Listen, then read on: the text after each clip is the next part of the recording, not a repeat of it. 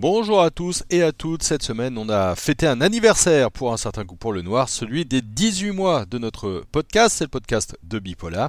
18 mois à vous offrir des émissions sur euh, le polar toutes les semaines, parfois euh, plusieurs fois par semaine. Et pour ça, on a mis un petit programme spécial. Hein. On a demandé à quasiment toute l'équipe euh, de nous faire un petit mot sur son polar préféré, à chaque fois que ce soit une série, une BD ou bien encore un, un livre, évidemment. Et il était temps pour conclure que je fasse mon petit module difficile pour moi de choisir dans mes polars préférés, de Fred Vargas à Dexter, en passant par Thierry Jonquet, Olivier Norek euh, et bien d'autres. Et du coup, je vais plutôt vous parler d'un de mes premiers polars en tant que lecteur. C'est la découverte d'un auteur qui m'a beaucoup marqué, c'est Roland C. Wagner et sa série des futurs mystères de Paris. C'était évidemment un hommage à, Eugène Sue, hein. la, série date euh, des années 90.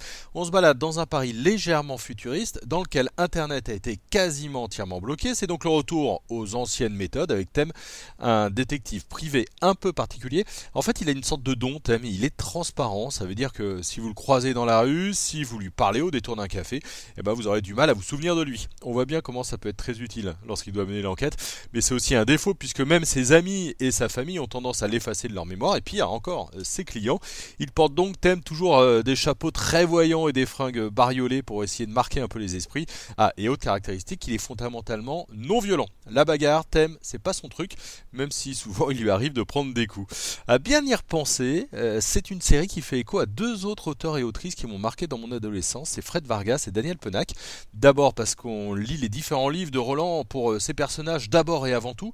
Non pas que les histoires soient pas intéressantes, hein, mais on a un plaisir énorme à retrouver thème Adamsberg ou bien encore euh, Benjamin, leurs proches, leur environnement. Il y, a, beaucoup d'humanité dans la manière d'aborder ces récits et dans la manière dont ces personnages voient le monde. C'est souvent doux, c'est souvent profond, quelque part assez optimiste et bienveillant sur ce que nous sommes en tant que membres de la société, en tant qu'hommes et femmes. Et puis ensuite, et j'en ai souvent parlé avec Roland, euh, les futurs mystères de Paris, c'est un style là encore très confortable en termes d'écriture et de lecture. Euh, on appelait ça ensemble le bien écrit qui se voit pas. En fait, il y a une fluidité dans les textes qui là encore s'apparente à un peu des charentaises de lecteur. Hein.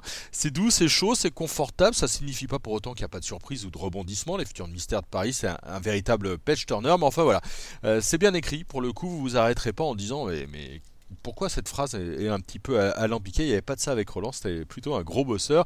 Puis bon, pour une note plus personnelle, Roland c'était un proche, c'est quelqu'un que j'ai bien connu et, j'avais beaucoup d'amitié et de tendresse. Il nous a quitté il y a 10 ans, un jour d'août 2012. Euh, euh, je suis ravi de lui rendre un petit hommage avec ce, podcast et puis de vous conseiller de lire encore et encore Les futurs mystères de Paris aux éditions La Talente. Voilà, notre série pour euh, Bipolar, pour un certain goût pour le noir se, termine pour ces 18 mois de, podcast. évidemment, hein, n'hésitez pas vous à nous laisser euh, vos coups de cœur et puis euh, tout simplement à vous abonner, euh, comme ça vous ne raterez rien de nos nouvelles émissions. Et on en a une, deux, trois par semaine. On en a souvent, donc vraiment on vous attend là-dessus. Bonne journée à tout le monde et à bientôt.